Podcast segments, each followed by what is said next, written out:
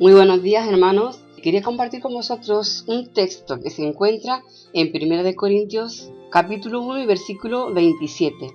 Dice así, sino que lo necio del mundo escogió Dios para avergonzar a los sabios, y lo débil del mundo escogió Dios para avergonzar a lo fuerte. Bueno, primero voy a contar algo que pasó en estos días. Nosotros tuvimos una reunión de mujeres, preparamos un decorado bonito, pusimos algunas plantas, hojas verdes, flores de todos los colores e hicimos unas mariposas adornadas con unas perlitas brillantes. Empezamos a poner el decorado. ¿Qué ocurrió? Que dejamos las mariposas más grandes para el frente.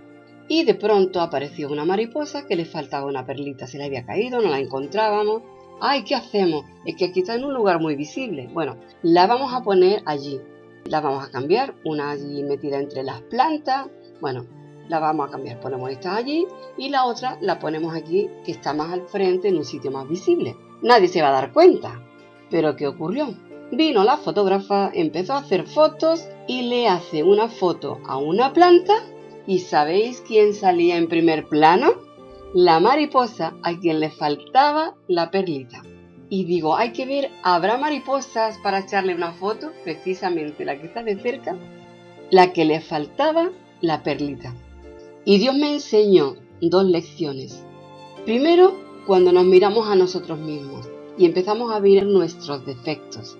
Empezamos a decir, bueno, Dios no me puede usar a mí porque, porque yo tengo estos defectos, yo soy de esta manera. Dios va a usar a, a esa persona pues que habla muy bien, a esa persona que, que tiene muy buena presencia, esa persona que tiene esos talentos, esos dones, tiene esa gracia. En fin, Dios va a usar a esa persona, pero a mí, a mí no me va a usar. Así que yo aquí, y, no, como que nos revestimos de humildad y decimos, no, yo me quedo aquí detrás, que nadie me ve. Bueno, yo sirvo a Dios, pero aquí, y así nadie se da cuenta de mis defectos. Porque realmente ocurre eso.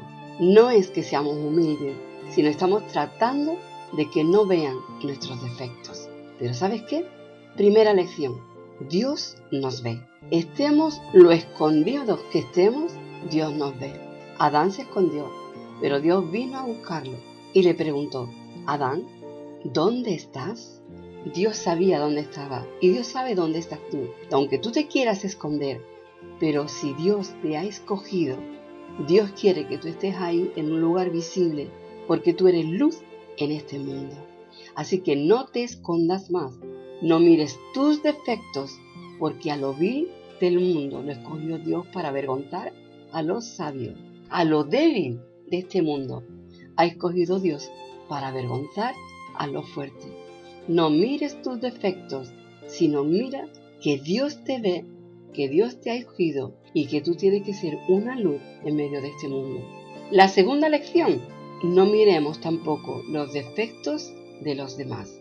A veces somos muy prontos para juzgar a alguien que Dios está usando y empezamos a mirar sus faltas, empezamos a mirar sus defectos, empezamos a mirar sus debilidades, cuando lo que tenemos que mirar es la gracia de Dios en él. Dios derramó su gracia en personas que quizá para nosotros tienen muchos defectos, pero Dios derramó su gracia y es la gracia de Dios la que va a obrar. Es la gracia de Dios la que va a tocar los corazones. No somos nosotros, sino la gracia que Dios puso en nosotros. No soy yo, sino la gracia de Dios en mí. Porque Dios no mira lo que miramos nosotros. Dios mira el corazón. Y si Dios escogió a alguien, es por alguna razón. Y si Dios lo puso ahí al frente, es porque tiene un propósito en él. No mires tus defectos. Dios te está llamando. Dios te ha escogido para avergonzar a los sabios, para avergonzar a los fuertes. Y no mires los defectos de esas personas que Dios está usando, sino mira la gracia de Dios en él. Que Dios te bendiga.